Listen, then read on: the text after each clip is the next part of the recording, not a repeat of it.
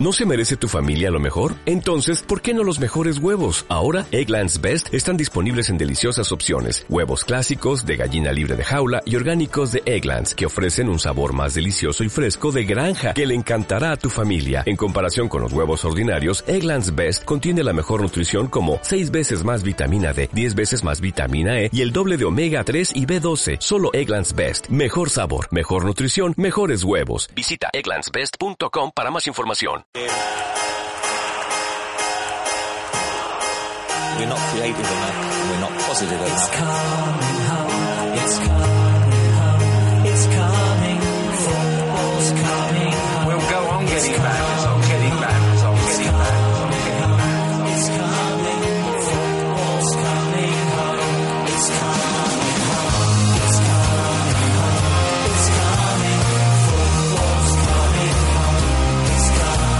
Bienvenidos por segunda semana a Friday Night Soccer, el programa de referencia del deporte rey de Ingobernables Podcast Show.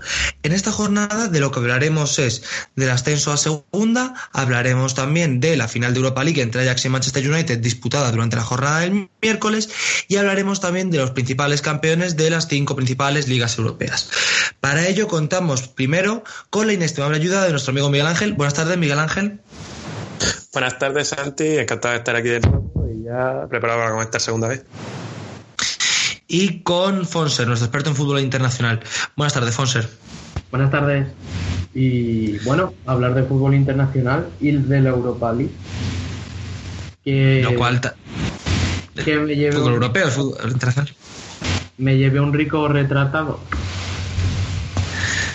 Bien, y empecemos ahora con segunda B con el grupo de campeones. Pues primero quería celebrar aquí mi primer acierto porque predije que la Cultural Leonesa iba a arrollar al Barça B, que es un equipo muy inferior.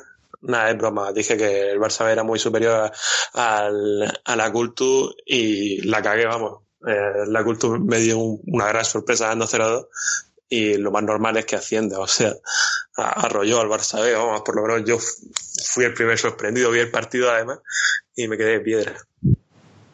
Entonces, ¿crees que la cultural va a ser uno de los cuatro, uno de los dos ascendidos directamente?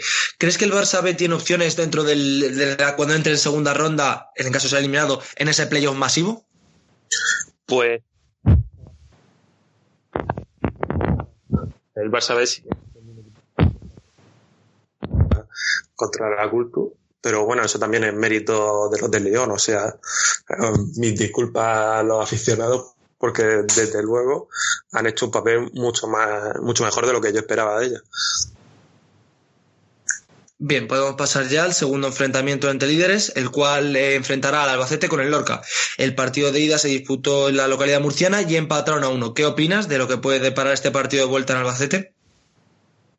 Pues es un partido muy interesante, yo creo. La eliminatoria parecía ya igualada así de primera y, sigue estando muy igualada después de este primer partido. Así que irán los dos a por todas. Y lo que ya comenté, el Albacete tiene más historia, pero el Lorca ha hecho muy buena temporada y tiene muy buen equipo. Tiene un equipo con dinero y, y tiene equipo suficiente para ascender. Cualquiera de los dos tiene equipo para ascender y ya se verá lo que pasa. Así de primera no tengo ningún candidato fijo a ascender. Pienso además que el que quede eliminado es un candidato bastante importante para ascender luego en el periodo masivo. ¿Quién crees que va a ser? Has dicho que no lo tienes claro, pero si tuvieras que apostar por uno de los dos equipos, ¿quién crees que pasa de ronda? Creo que me voy a mantener con este 1-1 en la ida. Sigo pensando que el Lorca es capaz de ascender. Bien. Vayamos luego al, al resto de grupo, al resto de playoff, al playoff largo, como se dice. En primera ronda tuvimos un Pontevedra 1, Real Murcia 3. Ahora se juega la vuelta en Murcia. Eh, parece claro que el Murcia pasa de ronda, ¿no? Pasa a segunda ronda. Sí, el Murcia está muy enchufado este final de temporada, aunque empezó de pena. Es un equipo con mucha historia, una afición muy fuerte, un campo muy bonito y muy grande y es un equipo que tiene ambiente de equipo grande, la verdad. No, no me resultaría raro verlo en segunda el año que viene y vamos a ver hasta dónde llega porque ya te digo que venían ya enrachados y con ganas de, de jugar el playoff. Bien, el siguiente enfrentamiento eh, se disputó en las Islas Baleares, donde el Atlético Baleares ganó 1-0 al Toledo. ¿Qué opinas de la vuelta a esa disputa en Toledo? ¿Cuál de los dos equipos es más probable que pase de ronda? Mm, Después de esta victoria lo tengo todavía más claro que, que el Atlético Baleares es el que va a pasar de ronda. El Toledo, aunque sea así de una ciudad más grande y sea un equipo a priori más fuerte, le mm, creo que le, falta bastante para estar al nivel de la mayoría de equipos de segunda ahora mismo. Entonces creo que aunque fuera capaz de ascender, que lo dudo muchísimo, no creo que hiciera un buen papel. En cambio, el Atlético Baleares sí creo que eh, aunque no sea un equipo con tanta historia como el Toledo, sí creo que se puede meter en segunda y, y hacer un mejor papel. Así que yo voy con el Atlético Baleares. Bien, el siguiente enfrentamiento es el que enfrentó a Rayo Majahonda con Racing Santander. Acabó el partido Majahonda 1-3, la vuelta en el Sardinero. ¿Crees que el Racing tiene opciones? Bueno, ¿crees que el Racing es muy favorito para, esta, para este partido vuelta? Hombre, yo veo bastante claro. O sea, el Racing, igual que el Murcia, los dos son equipos grandes que han cogido, eh, han conseguido resultados muy buenos. Tampoco quiero comparar el Racing con, con el Murcia, no te ofende. y, y bueno, veo bastante creo que ambos van a pasar de ronda. Aunque el partido este, la verdad es que no lo vi. Me podrás hablar más tú de él. Bueno, el Racing estuvo bastante realmente mal en la primera parte, jugó muy mal, jugó muy lento, muy espeso, hubo muchos nervios, pero con la salida de Granero, un, la intensidad de la segunda parte fue muy superior al Rayo Majadahonda y parece fácil el pasar de ronda, aunque bueno, en estos playoffs siempre hay que tener cuidado con los equipos. El siguiente enfrentamiento es el de Valencia B Celta B, acabado el partido en Vigo eh, 2-3 para el equipo, victoria para el equipo de Valencia, la eliminatoria vuelve a Valencia, ¿qué crees que puede pasar aquí? Pues ya veía al Valencia Mestalla como favorito y a, al parecer esto tendría que acercar más al Valencia Mestalla a pasar de ronda, pero mm, tengo bastantes dudas. El Celta B marcó el 2-3 que le metió un poco de vuelta en la eliminatoria y ahora tengo bastantes dudas al respecto. No sé qué podrá pasar en Valencia. En principio, lógico sería que el Valencia Mestalla pasara de ronda, porque primero me parece mejor equipo, aparte de, de porque tiene mejor calidad en sus jugadores jóvenes, sino porque tiene un par de jugadores ya a correr goma te da, ya cerca de los 30 años, que como ya dije, no están aquí para, para subir al primer equipo en un futuro, sino simplemente para llevar una buena posición al Valencia Mestalla. Eh, parece ser que en Liga, en Liga regular lo han conseguido y quieren ahora hacer lo propio en los playoffs. Bien. Luego tenemos el enfrentamiento entre Alcoyano y Cartagena, que acabó 0-0 en Cartagena. Eh, enfrentamiento en Alcoy. ¿Quién crees que es de los dos que va a, a pasar a segunda ronda? Este lo vi en el campo y creo que voy a poder hablar un poco más del, del partido. El partido de ida fue un partido bastante intenso, mmm, bastante duro para los jugadores de ambos equipos. Eh, ambos equipos estuvieron bastante duros. En mi opinión, el Alcoyano mmm, fue algo más agresivo, pero no soy imparcial en este asunto. Así que pongamos que los dos estuvieron duros por igual. Y creo que Cartagena fue claramente superior, aunque al principio el Alcoyano fue capaz de tener un par de oportunidades, se le vio que en realidad no, no tiene una gran capacidad para, para crear peligro o para intentar buscar el gol. No hizo realmente nada destacable. En cambio, el Cartagena sí que tuvo más jugadas ofensivas destacables. Arturo, el delantero centro de Cartagena, que es muy criticado por la afición, en mi opinión estuvo muy bien moviéndose arriba, buscando siempre oportunidades, e incluso tiró a la madera, luego más tarde Sergio Jiménez también tiraría a la madera, así que creo que el Cartagena fue superior en este partido y que lo más probable es que pase en Alcoy. Eh, bien, eh, Miguel, estábamos hablando del último partido de Segunda B, el Villanovense fue Labrada, ha ganado 1-0, el Villanovense fue Labrada. ¿Qué opinas de este partido, la vuelta? Recordemos que pusiste al Villanovense como uno de los favoritos al ascenso.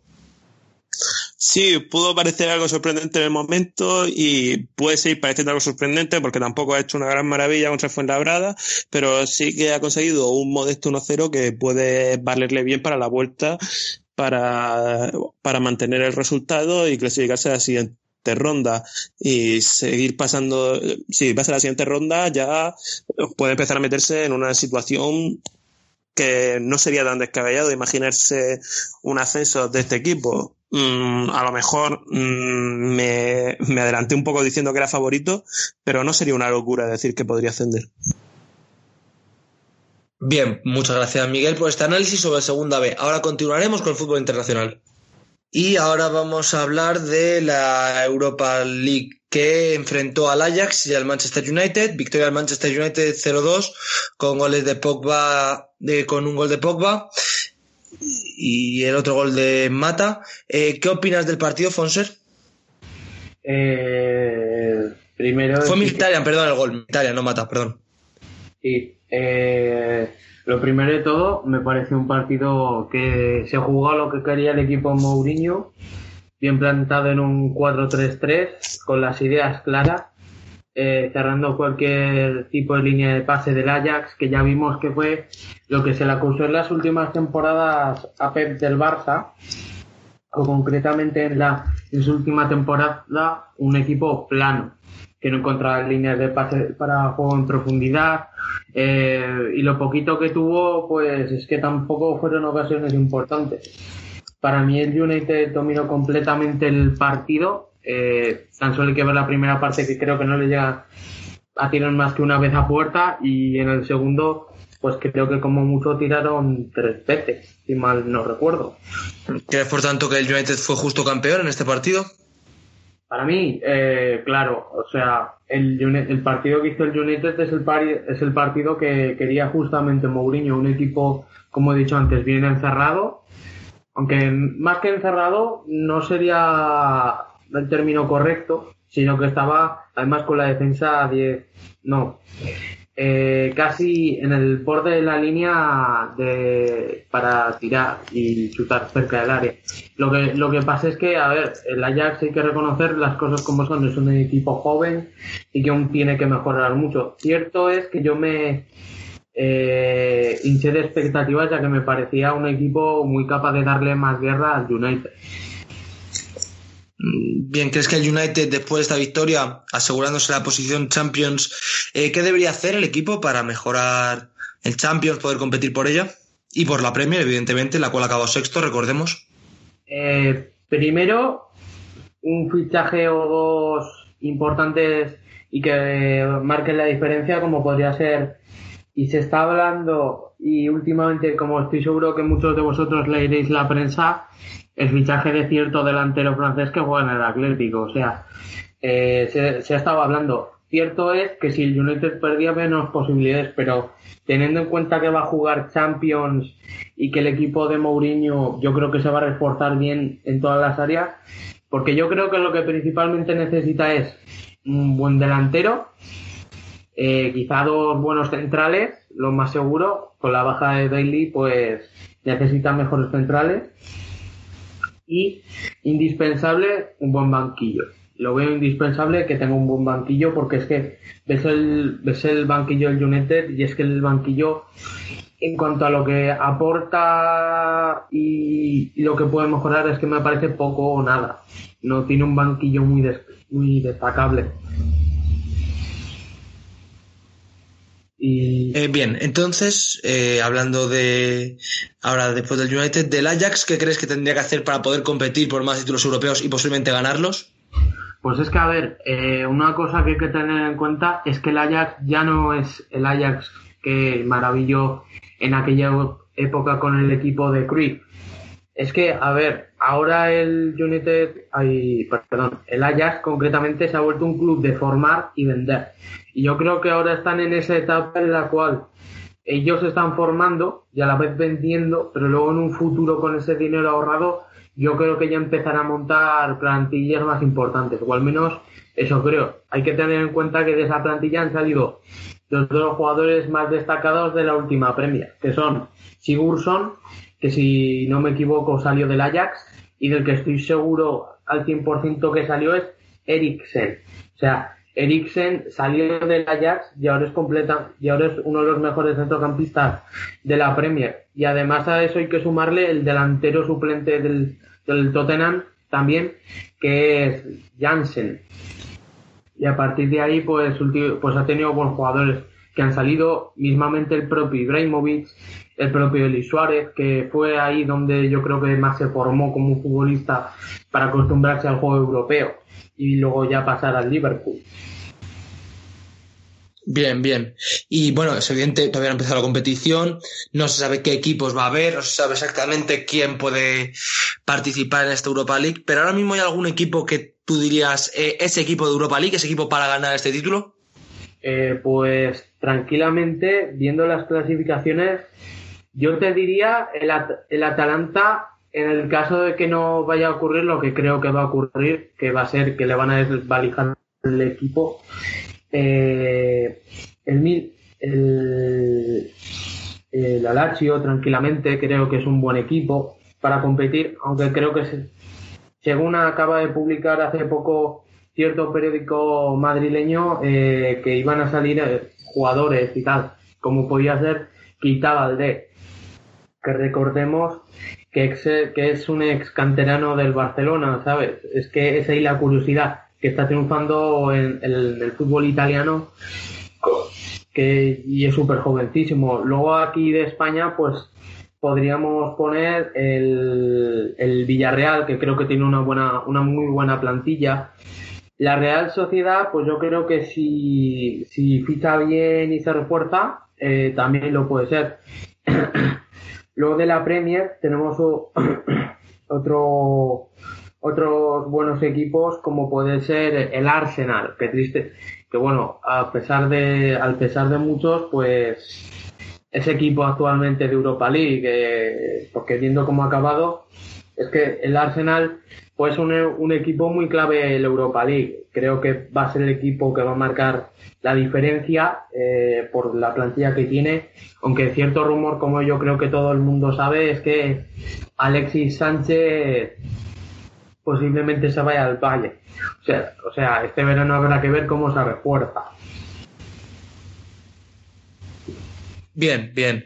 Ahora, después de hablar de la Europa League, de la segunda competición europea, por así llamarla, eh, vamos a dirigirnos un poco nuestras miradas a las ligas europeas. La mayoría han terminado, otras no han terminado, pero ya sabemos el campeón.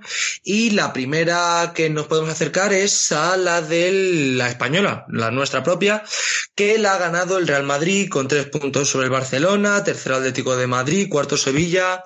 ¿Quién ha sido para vosotros, Miguel y Fonser, el MVP de esta liga? ¿El Madrid ha sido un campeón claro? ¿El Barça ha tenido opciones? ¿Qué opináis? Pues si quiere empezar primero él, adelante por mí. Vale, lo primero, lo primero comentar que ha habido mucha polémica al final de la liga. Se ha hablado mucho de si el Madrid mereció o no esta liga. Yo creo que el Madrid ha sido más regular que el Barça y por tanto lo ha ganado merecidamente. Quiero decir, en un torneo así como una liga no es tan no es tan decisorio algún partido individual, sino como el estado de forma general. Y el Barça ha tenido unos altibajos muy muy fuertes y lo ha acabado pagando al final, pues quedando abajo del Madrid, aunque le ganara al final eh, en el clásico, mm, no ha sido capaz de compensar las derrotas que ha tenido contra equipos a priori bastante más débiles. Y creo que el Madrid es justo campeón de liga, aunque veo positivo que el Barça llegara con opciones al final de la temporada, porque siempre le da algo más de emoción a la liga, que por el contrario habría estado mucho más aburrido, la verdad. Eh, luego, por mi parte, opino igual, o sea, yo creo que aquí en, las ligas cuentan más ciertamente lo- los equipos y el Madrid este año, o sea, ha habido partidos que parecía que los tenía perdidos y digamos que ha tirado de esa, epi- de esa épica que tiene el club y que suele ser costumbre en el equipo de nunca rendirse, tipo como el, aquel famoso momento del minuto 93. Este equipo, para mí, eh, ha sido un equipo coral, o sea, cambiabas una pieza y entraba a otra que te podía aportar diferentes cosas.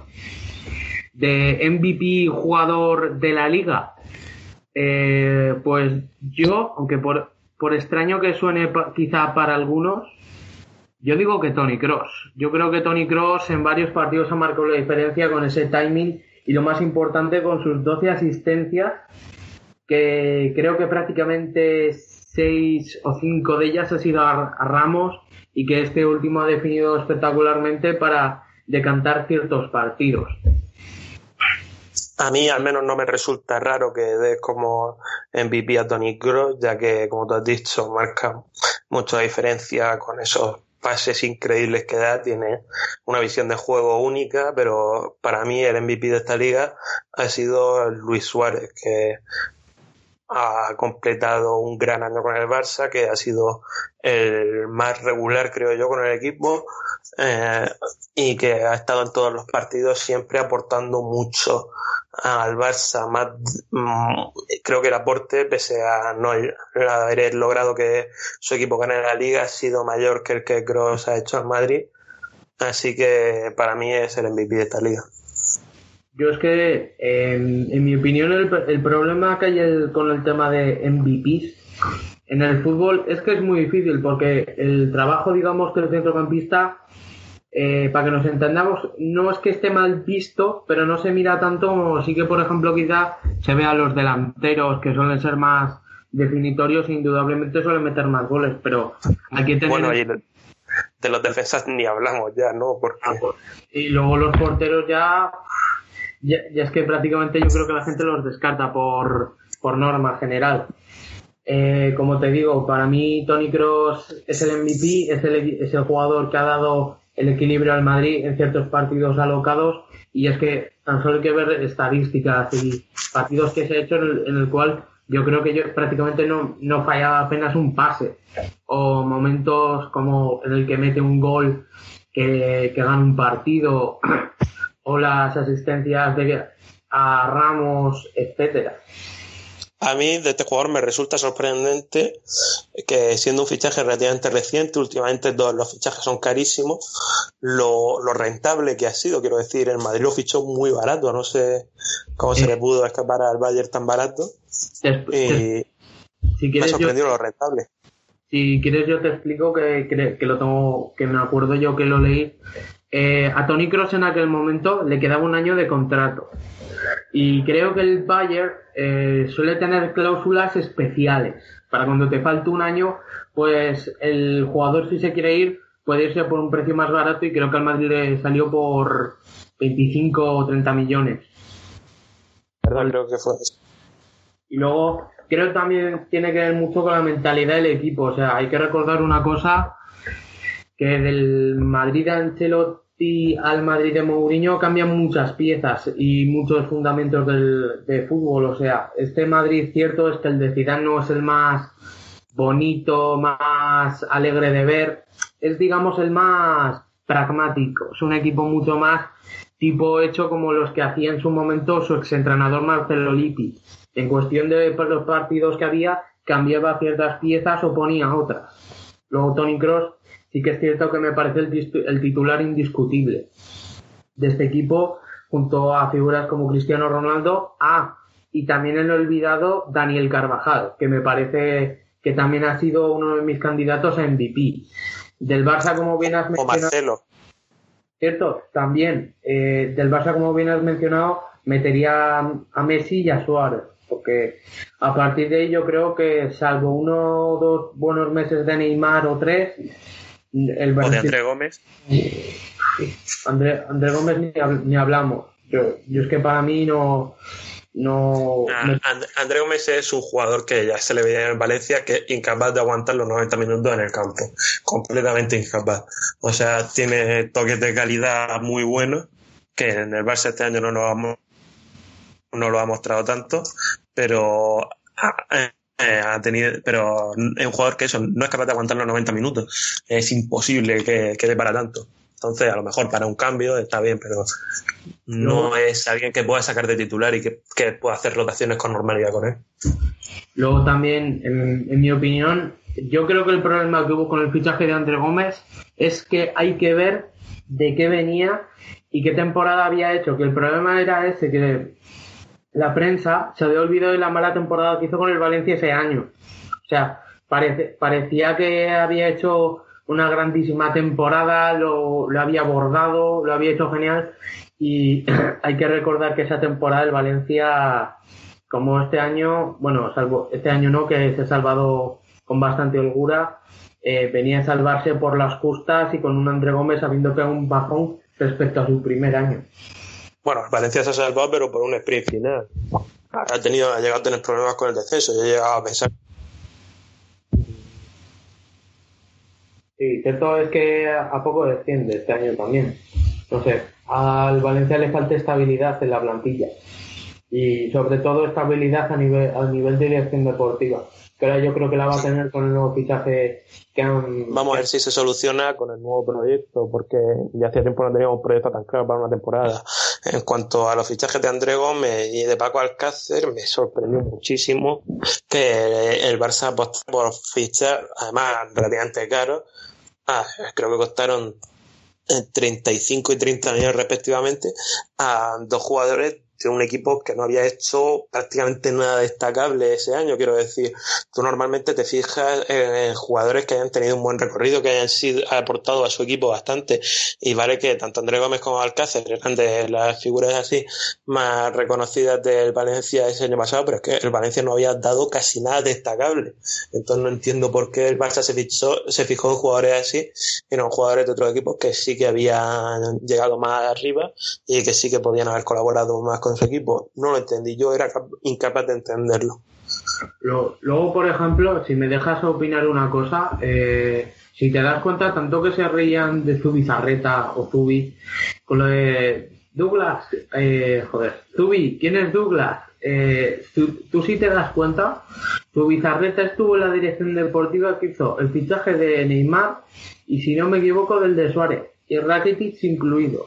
O sea, tanto que no, tanto que se le puso a parir, yo creo que Zubizarreta en su momento lo hizo bastante bien. O sea, no sé por qué se lo quitaron, si tendría de- desavenencias con eh, con la dirección del club o algo así, pero que yo recuerde, o sea, esos fichajes precisamente al Barça le- les han salido redondos. Bueno, a ver, Neymar y Suárez ya se suponía, pero no sé. Rakitic fue un excelente fichaje. eh, luego también Alex Vidal y Arda no han rendido en su mejor nivel. No sé, yo es que creo que Zubizarreta en el tiempo que ha estado en el Barça, en cuanto a fichajes, yo no creo que lo haya hecho tan mal y no sé ni por qué lo echaron. O sea, quitándolo de Douglas que se volvió un meme, en lo demás, todos los fichajes le han salido, yo creo que redondos. Sí, fue un poco a lo mejor la presión de los medios y demás, pero bueno, tampoco tengo muy claro lo que pasó con Zubizarreta, no estoy muy atento a la dirección deportiva del Barça. Se supone que se fue por desavenencias entre el presidente y Luis Enrique y que fue básicamente el peón. Recordemos que fue la época en la cual el Barça perdió contra la Real Sociedad, se alejaba de la Liga, se alejaba de la Champions, luego remontaron, ganaron la Champions a la Juve, etcétera, pero ahí fue cuando se señalaba a Zubi y le echaron por desavenencias con, con la directiva. Bien, eh, habéis hablado de delanteros, habéis hablado de la situación del Valencia, del Barça, del Real Madrid, pero lo habéis dicho antes, lo habéis mencionado antes, eh, siempre nos olvidamos de los porteros, de la importancia que tienen. ¿Cuál ha sido para vosotros el mejor portero en esta liga, en esta temporada? Donde, por ejemplo, el Zamora lo ha ganado Black, que ha estado lesionado parte de la temporada. Ter Stegen ha mejorado. Keylor Navas ha tenido problemas el final, principio de temporada, pero acabado la temporada bastante bien, con buenas actuaciones. Eh, ¿Cómo lo veis? Eh, si no te importa que empiece yo, eh, yo, para mí, el mejor portero de esta temporada, de largo, ha sido precisamente el portero que se ha lesionado. O sea, Jano Black me parece la diferencia del Atlético Madrid y en el que muchos partidos y en el que muchísimos partidos que se les ha complicado porque el equipo rival les llegaba y con bastante frecuencia, el buen hombre las ha parado todas. No ha, no ha hecho precisamente una mala temporada. Luego del Barça me parece muy a destacar el papel fundamental de Ter Stegen, que les ha salvado el culo. Cierto es que la cierto es que en el partido de Celta tuvo la típica cantada suya del juego de pies, que con un mal pase y que creo que se lo roba eh, no sé si es Bongonda o, ya, o el propio Yago Aspas y le mete gol. Eh, de otros porteros de la liga, creo que tendría que indudablemente mencionar al portero del Villarreal, que yo pondría a, a, a, a Senjo. O sea, lo que lleva de temporada Senjo cuando no estaba lesionado, el- la temporada en sí, o sea, el, el Villarreal, voy a dar un dato bastante curioso, solo le han metido 33 goles. O sea, es un equipo que toda la temporada ha defendido muy bien. Y es que no sé, esta campaña ha habido muy buenos porteros mismamente. Eh, tienes al portero del Atlética, el joven Kepa Rizabalaga, que también es un buen portero y sobre todo en mucho futuro. Navas, que yo solo cogería en Navas el tramo final, porque toda la temporada ha sido muy floja, muy flojita debido a que salió muy reciente la lesión y creo que para mí ese fue el fallo, meter tan rápido a Navas. Y ya está, ya acabó.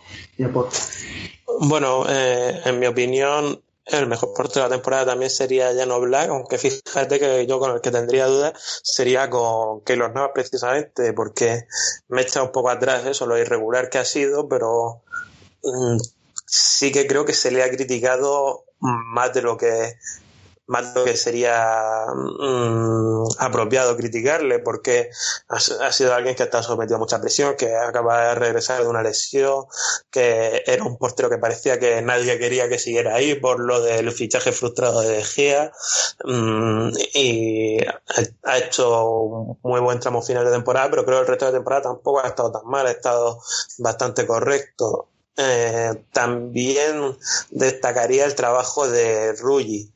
Eh, lo compararía incluso con el trabajo de Keylor Navas, cada uno a su nivel, claro, pero creo que el portero argentino ha, ha hecho un, un, tramo final de temporada muy bueno, que su comienzo fue bastante irregular, tuvo bastantes fallos al principio de la liga, parecía que ya no era un portero que daba el nivel de, de, ser alguien por el que se pudieran pelear incluso equipos más grandes como había pasado ya. Pues, había sombras de equipos más grandes mucho más grandes que la Real detrás de él.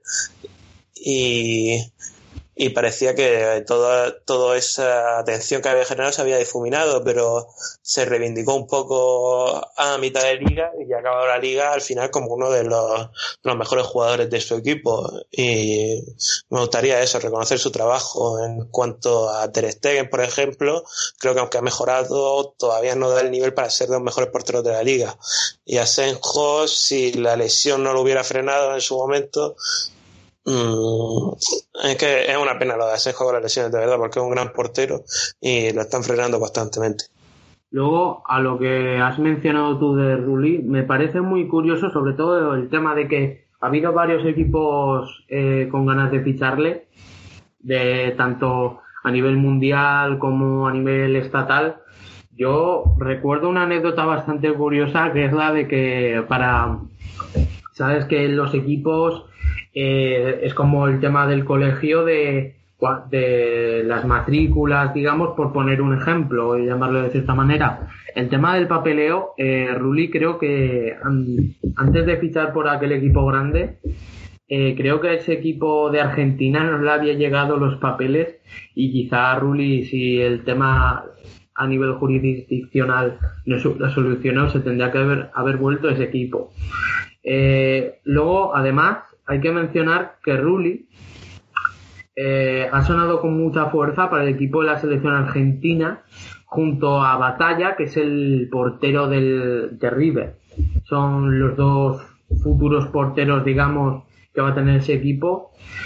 Y creo que yo, y yo creo que apostarán por, sobre todo, Jerónimo Rulli. Me parece el portero con más experiencia de los dos, pero vaya, eh, Rulli también, como has mencionado antes, muy buena temporada.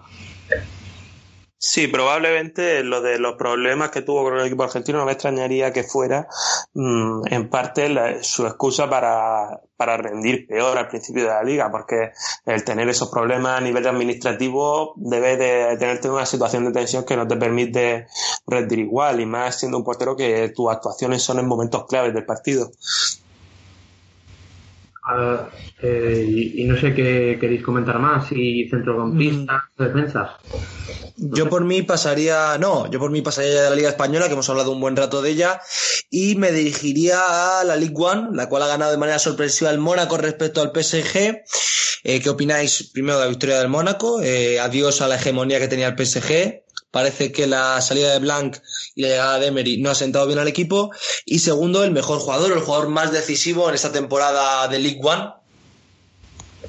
Yo, eh, en cuanto al jugador más decisivo de la League One, por extraño que suene, principalmente digo extraño en el sentido de que como tiene tanta repercusión igual está muy inflado, eh, yo diría que estaría entre Falcao y Kylian Mbappé. Entre esos dos está. Ya que me parece que Falcao con sus goles ha sido fundamental.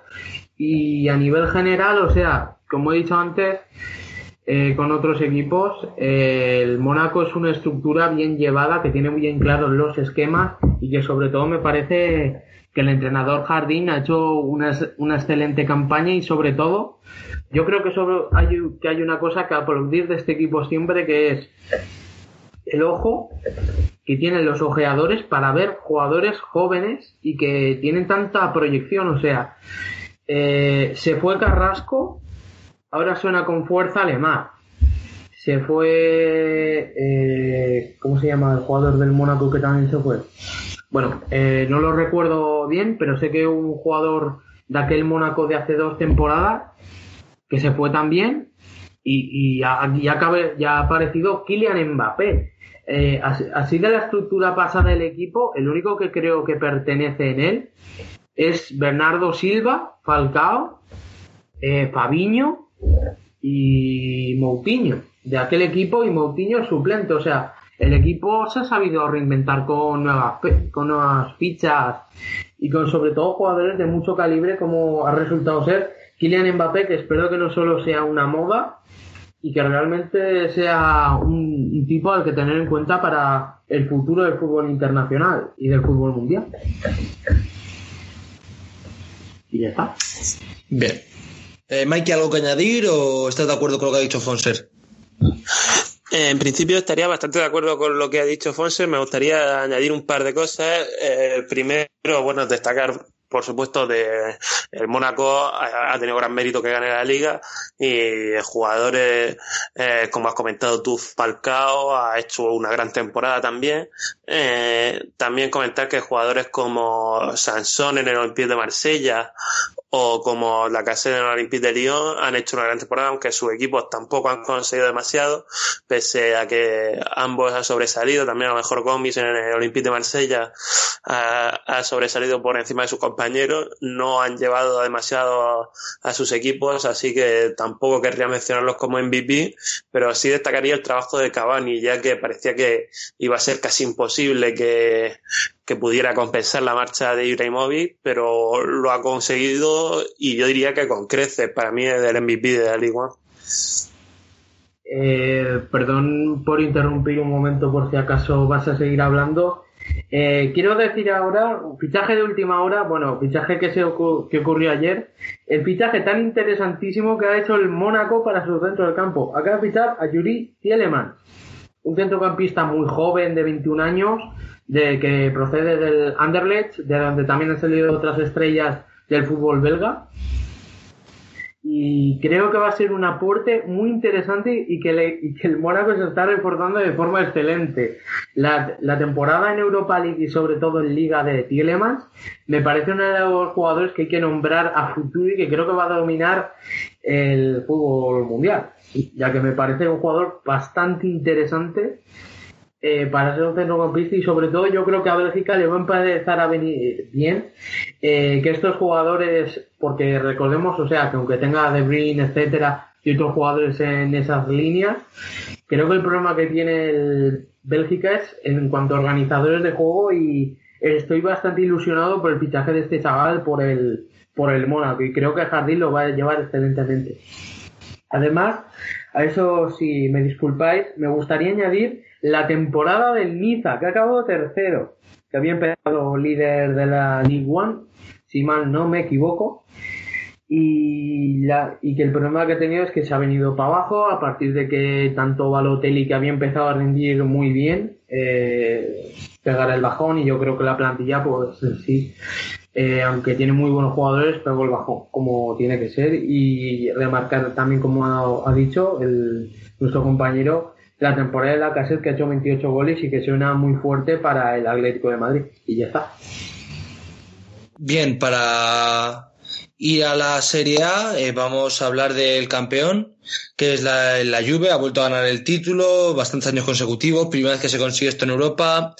Eh, ¿Qué opináis de esta temporada eh, dominada de rabo por la Juve con cierto intento de la Roma, pero no mucha emoción? Eh, Doña Juventus. O sea, a este equipo, yo que soy además Bianconeri, lo he visto crecer primordialmente de la mano de, Antonio Conte. Y de este equipo lo que puedo llamar, lo que el adjetivo que mejor le cae es camaleónico. Y maneja diferentes esquemas de juego, sistemas, eh, formas de jugar. Cuando tiene que jugar más directo, lo hace tranquilamente. No sé, me parece el- tranquilamente el equipo más completo a nivel táctico de toda Europa. De la serie en general, pues diría que como equipo revelación, indudablemente yo creo que es el Atalanta de largo. O sea, ¿quién se podía esperar este cambio del, del Atalanta que la temporada pasada hizo una campaña normalita? acabar siendo quinto y del Atalanta lo que más puedo remarcar es al Papu Gómez, un extremo eh, argentino que ha hecho una muy una excelente temporada. Eh, creo que ha hecho 18 goles y, y ha dado bastantes asistencias. Y a eso sumarle eh, Petagna en, en la defensa y de otros equipos yo casi esta diría quizá un poco más decepcionantes yo creo que ha sido el Inter.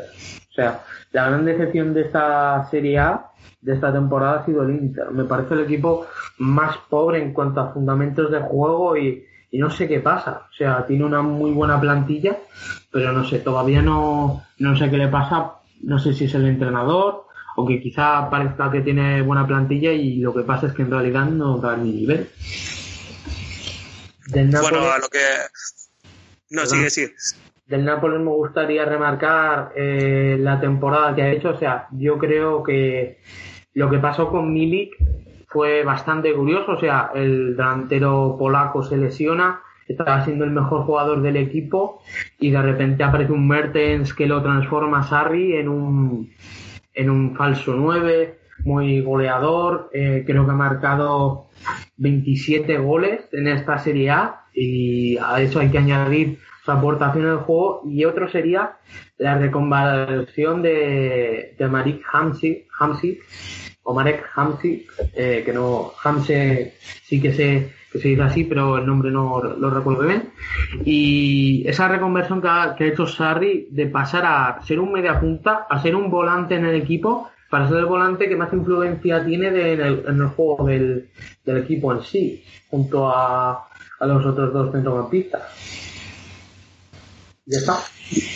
Bueno, a lo que tú has dicho, me gustaría, bueno, primero sumarme a tu alabanza de la Juventus, que es un equipo que me encanta, o sea, ha hecho una temporada alucinante como la que lleva haciendo los últimos años, tanto en Champions como en la Serie A.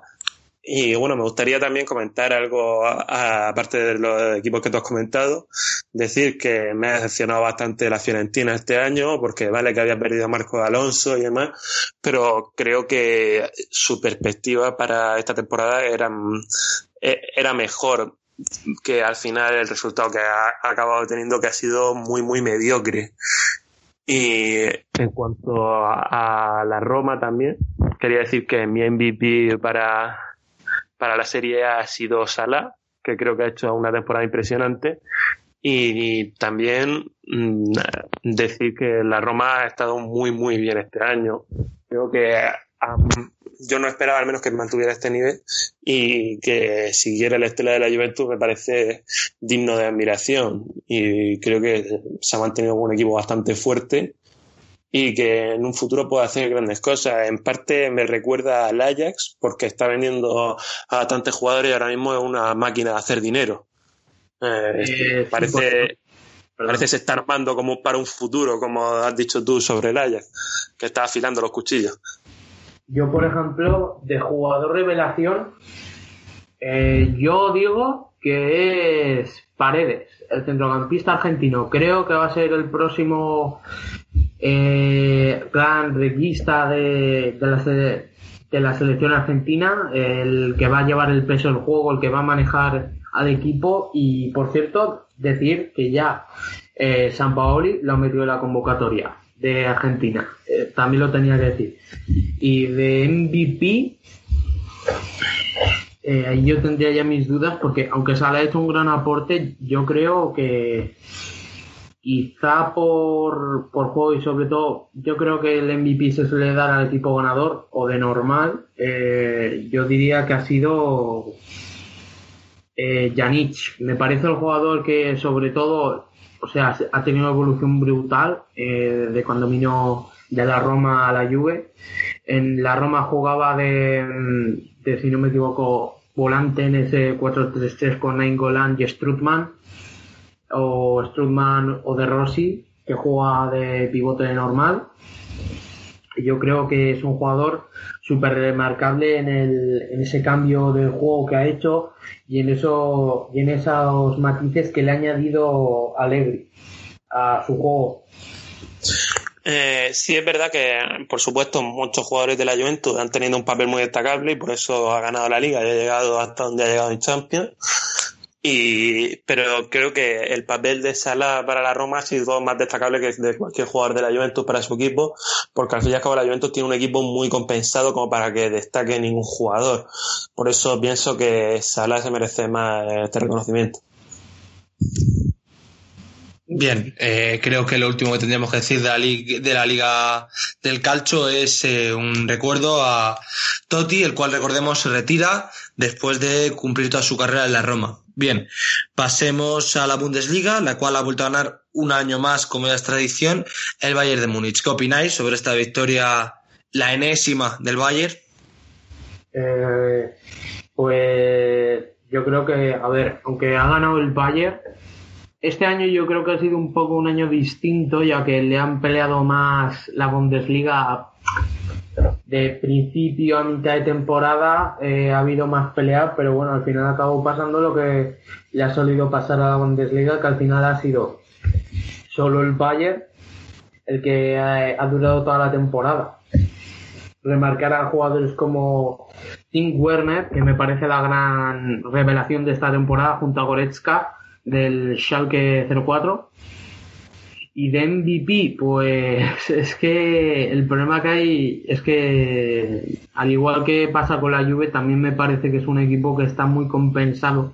De decepción, a ver, metería a Renato Sánchez, pero el problema que ha tenido Renato es que apenas ha contado para, para Ancelotti. Eh, hay que tener en cuenta que Ancelotti ha transformado en Thiago en el eje del equipo, el que maneja los hilos junto a Arturo Vidal. Y por cierto, aparte de que se habla de Totti que se retira, yo quiero hacer mención a Xavi Alonso y a Philip Blanc, que estos dos también se retiran.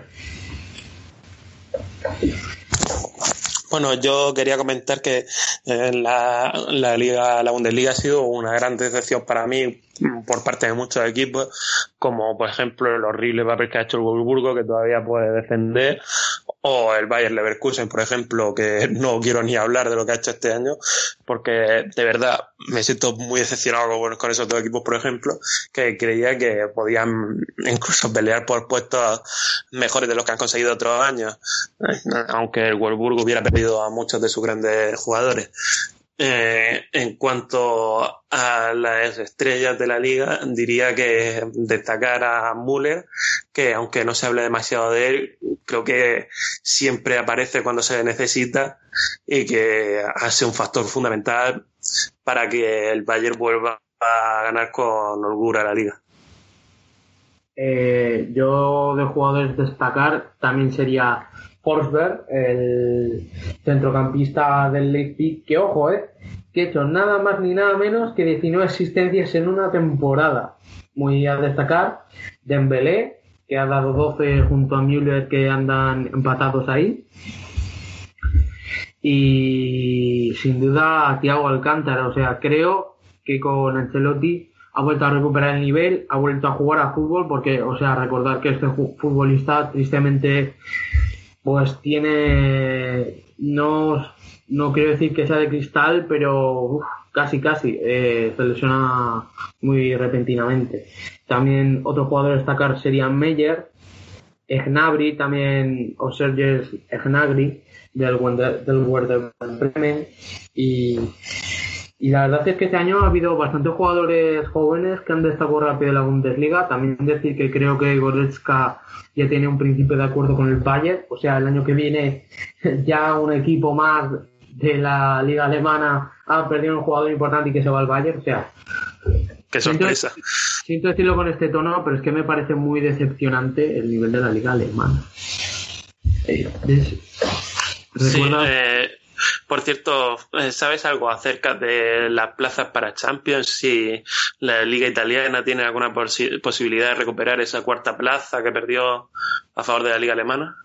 No Eh, en un futuro próximo, porque la liga, recordemos que es por puntuación coeficiente UEFA, y recordemos que actualmente equipos italianos, sí, la Juve lo está haciendo realmente bien, eh, nadie va a negárselo, pero sería prácticamente la Juve contrarrestando los puntos del Bayern, pero el resto de equipos italianos, el Nápoles no pasa de octavos de la Champions, el resto de equipos en Europa League decepcionando claramente con eliminatorias tristes, con partidos decepcionantes.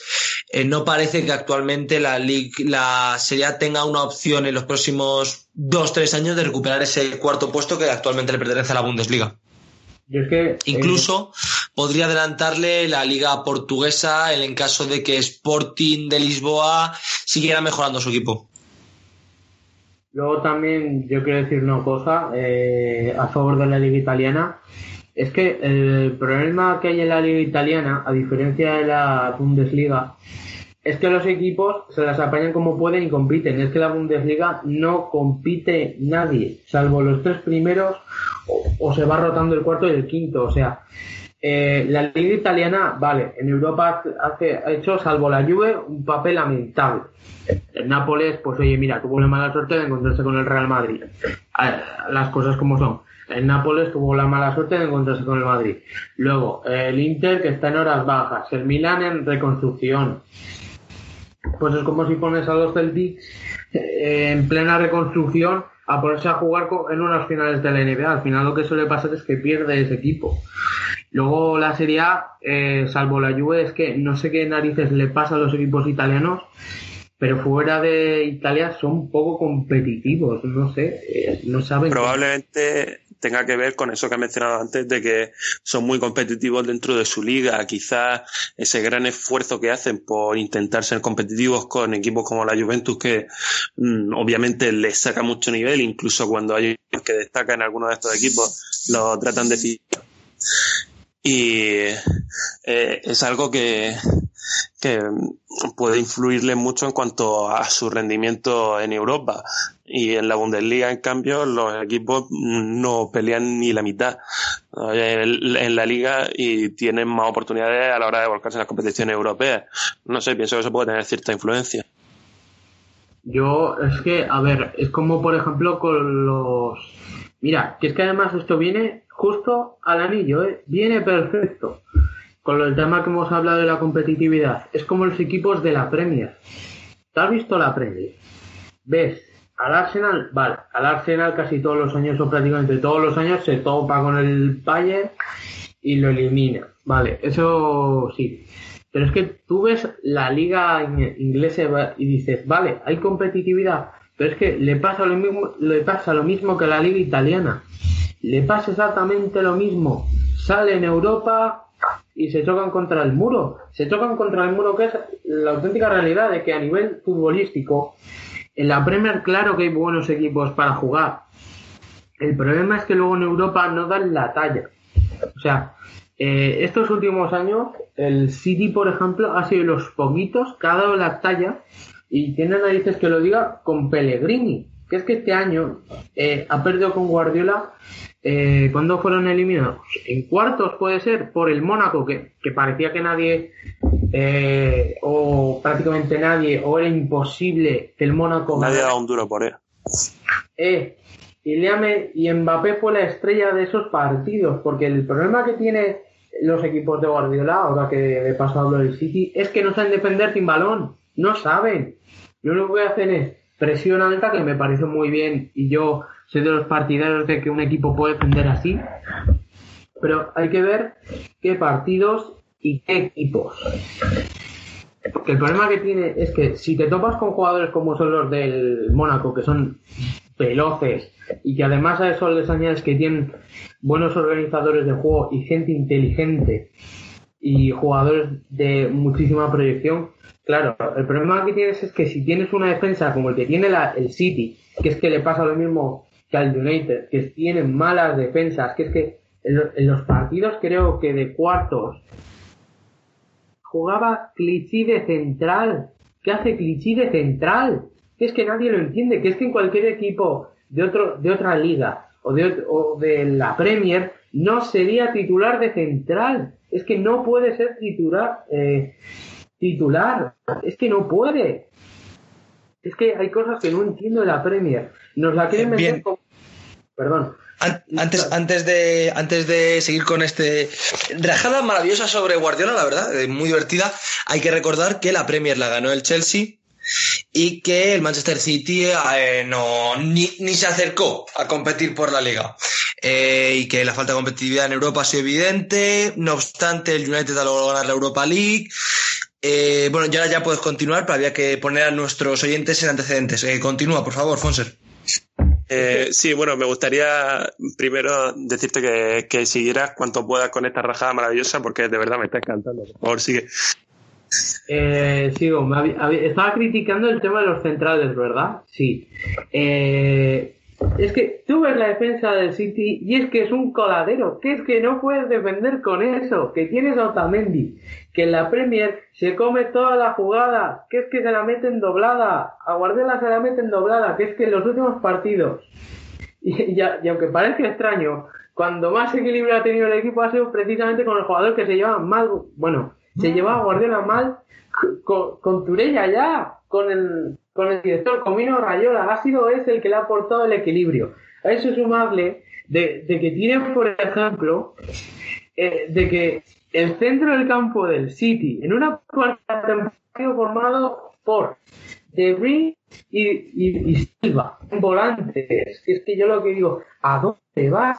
Pon a, a uno de tus dos pivotes. Pon dos pivotes. Si es que sabes que no va a funcionar. Que, es que te van a meter. Y ojo que los partidos que han jugado con este centro del campo, que ha sido Fernandinho, Silva y De Bruyne, ha, funcionado. Que es que el problema que tienes es que le pones un equipo grande y el equipo de Guardiola lo destroza. Es que lo destrozan. Porque no tiene consistencia atrás. No tiene un centro del campo duro que, que ayude eh, a defender. Es que no tiene, o sea, yo qué sé, yo en el equipo de Guardiola, más que a veces que ponía 4-3-3 o un 4-1-4-1, no me llamas un 4-2-3-1 con doble pivote porque es que decías, ves, veo el partido y lo primero que estoy viendo es un equipo de Guardiola que no se entiende y, y- y es que es inconcebible este, este hombre que ha puesto. Y fíjate tú que, que me gusta Guardiola como entrenador, me gusta. Tiene una, una apuesta muy, muy seria por, por dominar el partido, me parece perfecto. Eso me parece perfecto. Pero el problema que tiene Guardiola es que esta temporada se ha centrado en fichar buenísimos jugadores. Se ha fichado a Gabriel Jesús, que le está funcionando de maravilla. Con el Kun, que no sé qué, qué narices ha pasado. Es que no sé qué narices ha pasado con el Kun, entre Guardiola y el Kun, de si se quería ir. Que el Kun, el Kun, como le dicen en Argentina, eh, solo le gustan gordas. Y parece ser que si no, como le gritan en los partidos de Argentina, si no son en- a gordas, este chiste, búsquenlo, porque le dicen esto en Argentina a Agüero, no voy a explicarlo en antena, pero no sabe marcar gol. Aparte de eso, recordemos que en Argentina Agüero es considerado un vago, en el Atleti una rata, y que ha tenido varios problemas bastante severos tanto de peso como con el entrenador, como en cuanto a carácter y confianza y disciplina, evidentemente. Es que, a ver, eh, aquí que estoy leyendo los comentarios y tal, eh, es que, a ver, no es que hatee a Guardiola, no lo hateo, solamente digo que veo inconcebible ese equipo. No puede ser. Y es que precisamente lo más curioso es que no se va por una pieza que le hubiera venido de perlas, que es Engolo Kanté, que es que lo tenía delante de las narices y no se va por Kanté, que sí, que vale, que no es el mejor jugador, con el balón en los pies, pero que es que para una cosa tan simple como es robar o organizar un poco el juego, te vale, es que te vale. Y no lo fichó. Y, y mira cómo cambia la diferencia de un equipo con Kanté a un equipo que no lo tiene. Es que no puede, no puede ese equipo. Esta temporada lo que tiene que hacer es centrarse en fichar dos centrales decentes, un lateral derecho y creo que un lateral izquierdo. Y el centro Bueno, pero algún que otro jugador también porque lo necesita. A partir de ahí, para arriba, perfecto. Bueno, pero tienes que entender que el City no es un equipo que se caracterice por tener demasiado dinero para hacer esta clase de fichaje. No sé si podrá contar con presupuesto decente para, para fichar a estos jugadores que tú dices. Sí, el City siempre ha tenido problemas de, di- de dinero, especialmente en los últimos años, donde ha tenido que fichar a jugadores de nivel medio, como por ejemplo el Kun Agüero por su cláusula de rescisión, Gabriel Jesús por su cláusula de rescisión, eh, Seco para tenerle de tercer delantero, Otamendi también. Eh, un momento, Rata- eh, Ratamendi. creo que se ha acordado de Ratamendi, no, no, no hemos referido nada sobre que Agüero y Otamendi puedan ser ratas. No nos estamos refiriendo en ningún momento a eso. Ratamendi.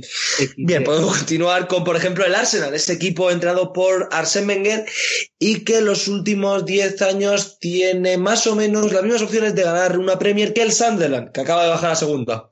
Hostias, pues ojo que igual aquí también se viene una rica rajada, ¿eh? principalmente por Wenger. Porque me parece que es un Eh, equipo bueno, que Eh, eh, un momento, José, antes de que empieces tú, antes de que empieces tú a rajar sobre Wenger, eh, creo que como especialista en el odio a Arsène Wenger, eh, quiero recordar que desde que ganó aquella liga invicto, ha ganado dos copas en 15 años, ha pasado una vez de cuartos de final, perdón, dos veces de cuartos de final de la Champions, una final que pierde con el Barça, recordemos. Ha sido un equipo que en los últimos ocho años no ha pasado de octavos de final, bien sea contra el Bayern, bien sea contra el Barça, no ha pasado de ronda.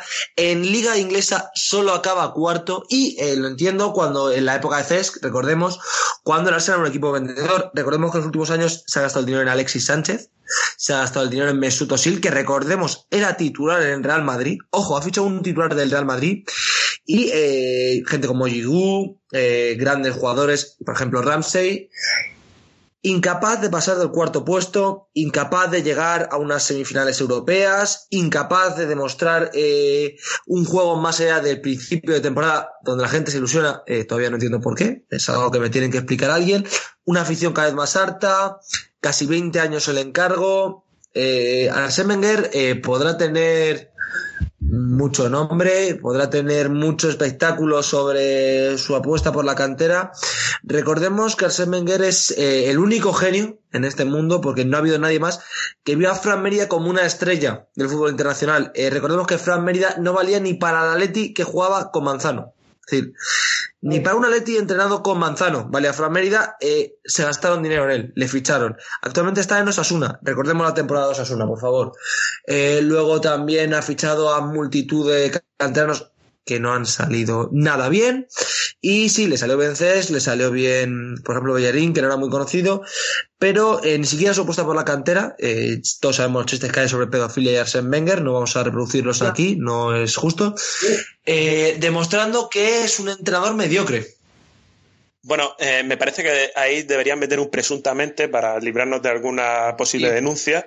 Y Eh, antes de que empiece Fonser con su rajada, me gustaría comentar que, que bueno, que Arsen Wenger eh, deberíamos traernos algún día un fan aquí de Arsen Wenger para que nos explique por qué esa ilusión a principio de temporada con él, cuando saben que, que va a acabar como siempre acaba.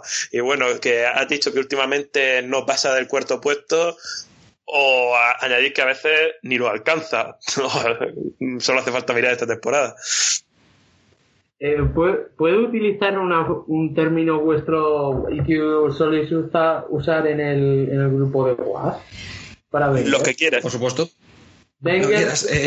pero es que no sabe hacer nada bien. Pero si es que todos sus putos equipos empiezan bien, empiezan bien, y luego de repente pegan un bajón, si es que no se entiende. Abusa los titulares, apenas meten los suplentes, los suplentes que tienes son una mierda, que es que, ¿cómo puedes tener a Oxa- Oxlade o Chamberlain o como nadie lo quiera llamar? ¿Cómo me lo pones en el centro del campo cuando empezó siendo un extremo. Que es que no puede ser eso posible. Que es que no puede ser posible. Luego, no sé si era eh, Gnagry, que se- creo que era del Arsenal. Ahora, par- ahora la está partiendo ahí en el, en el Werder Bremer. Que es que no, que es que ves el Arsenal, ves el Arsenal y dices tú, ha tenido jugadores cojonudos en todas sus plantillas. Y lo ves ahora y dices tú, ¿cómo es posible que este club no haya echado a Wenger? ¿Qué es que, el- qué es que este equipo lo está pidiendo? ¿Qué es que la afición lo pide? A ver, que sí, que muchas veces la afición se puede equivocar, no lo niego. Pero que es que en este caso, que la gente pida el cese de Wenger es lo normal. El Arsenal lleva desde no sé si es... ¿Cuántos años has dicho? ¿Ocho? ¿Puede ser? Ocho.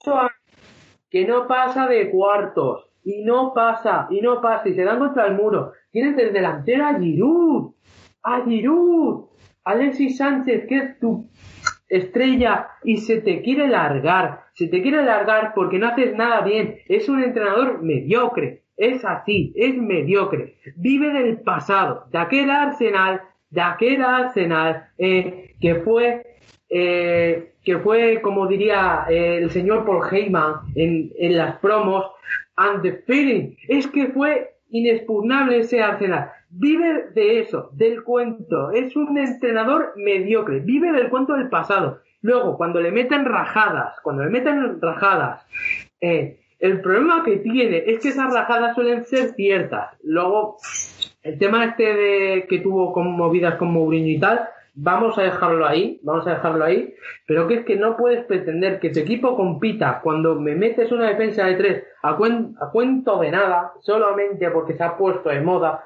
porque por si no lo sabían nuestros oyentes, media puta Premier utiliza la puta defensa de tres, utiliza defensa de tres y se cree que a todos les va a funcionar. No, señores, no. Para, Eh, respecto a esto que acaba de decir Fonser, quiero mandarle un saludo a David Moyes, que con una plantilla de mierda quería jugar con una defensa de tres, lo cual nos ha bajado a segunda. Gracias, David Moyes. No vuelvas nunca por Sunderland.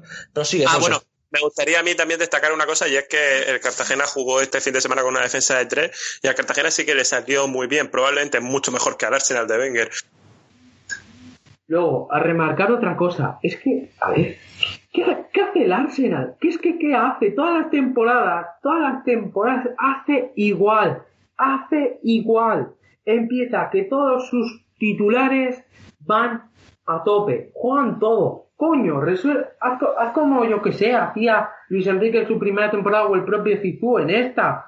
Vete cambiando, vete cambiando jugadores que sí, que se te va a notar, que, que te va a costar quizá ganar, pero que es que lo que no puedes hacer, lo que no puedes hacer es que todas las temporadas acabas igual, que te ponen como candidato de la Premier, ya se acabó quinto, que has acabado quinto, quinto, por delante de un Liverpool que no tiene un delantero centro decente, que es que juega Roberto Firmino, que de Roberto Firmino en el Hoffenheim no era delantero, era segunda punta, con Coutinho, Coutinho la estrella irregular, que por cierto, para que no lo sepa la gente, supuestamente el Barça lo quieren poner de volante, ole sus cojones, ole sus cojones, hay que tener los cuadros para poner un media punta, Eh, perdón, perdón, que me estoy viniendo arriba y me quiero censurar un poco, perdón. No, no te preocupes, no te preocupes. Llega, está llega cara- para censurarte, o sea, ya puedes seguir. ya muerte, ya después de todo lo que hemos dicho sobre Wenger, Guardiola, ya tira. Ya si hay algo ilegal o denunciable lo cortaremos en postproducción. Luego, eh, el tema del media punta de, de, de Coutinho que me acabo de acordar. Pido perdón porque igual sale bien, que puede ser un caso, un caso Modric, no creo, no creo. o un caso Cross, tampoco, creo. Pero, yo qué sé, eh, ¿cómo, cómo, cómo puedes dejar que te hagan el Liverpool? Que en la clasificación, ¿cómo? Que vale que tengo un, que tiene una plantilla peor que la tuya en cuanto a nombres que es que tiene una plantilla peor. Que tiene una plantilla peor. Que es que tiene una plantilla peor que la y y te ha ganado el Liverpool, el Liverpool. Que es que el Liverpool todos los años le fichan una estrella y sigue y sigue. Y esta temporada ha acabado mejor que tú. Que es que cuando el Liverpool este te gana en clasificación, te lo tienes que hacer mirar. Es que es para hacértelo mirar y decir, ¿Qué coño me estoy equivocando? Que es que Abellerín, Abellerín, que es el lateral derecho indiscutible en el Arsenal, lo ha sentado y Majo, como he dicho antes, con defensa de tres. ¿Y sabes qué ha pasado con defensa de tres? Que le han metido goleadas. Goleadas. Al carrer. Sí, no lo quería decir, pero, pero me han dado ganas. Segundo, un equipo al cual quiero destacar y que se lo merece es el Tottenham de Pochettino. ¡Ole tú, Pochettino! ¡Ole tú! ¡Tú! No eres un puto granjero y no Wenger. Dios, qué temporadón, cómo juega el Tottenham, si es que da gusto, si es que da gusto. Que juega con defensa de tres y le sale bien. Tiene una plantilla súper compensada. Un centro del campo espectacular, que es que tiene a Eriksen, a Dele Ali, que es que tiene un equipazo, un equipazo. Tiene a Harry Kane, que las mete todas. Tiene un delantero centro que las mete todas. Tú sabes, tú sabes lo que le falta a la Tena. Un delantero que la, que la meta. Que la meta hasta el fondo. ¿Cómo se la han metido a Guardiola? Bien, no, sin duda. Joder, eh, por Dios santo.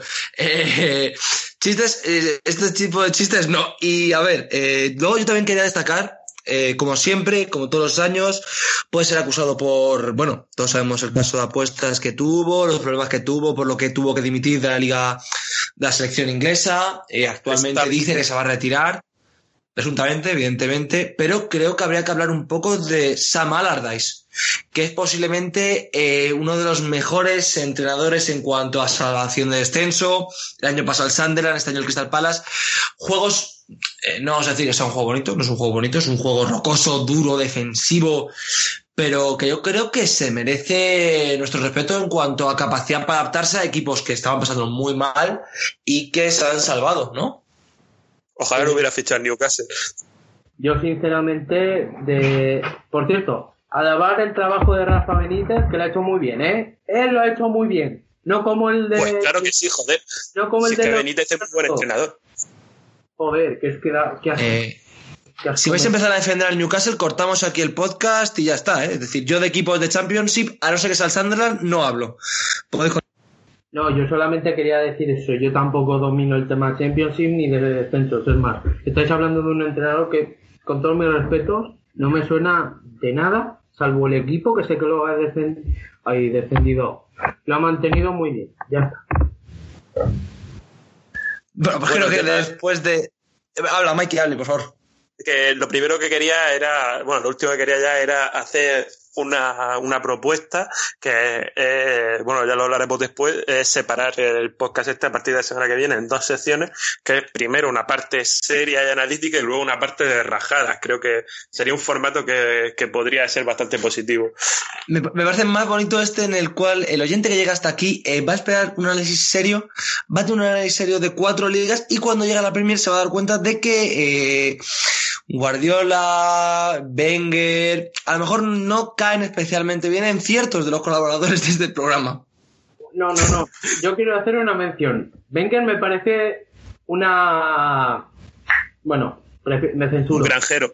Sí, un granjero. Granjero, Pero Guardiola me gusta. El problema es que hace cosas que no se entiende. Y una de esas es poner aquí tiene central. Eso no se entiende ni el siendo culé. Eso no se entiende. Pero Guardiola me gusta como entrenador.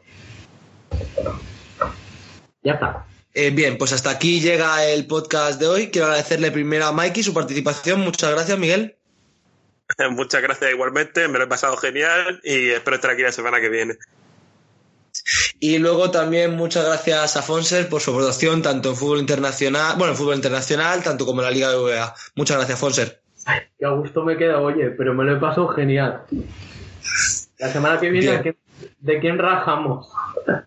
ya lo veremos, ya lo veremos. Bien, pues con esto queremos dar finalizado este segundo programa de, de fútbol, este Friday Night Soccer, y queremos despedirnos ya agradeciéndoles a todos los oyentes que han llegado hasta aquí por escucharnos y desearles a todos una buena noche.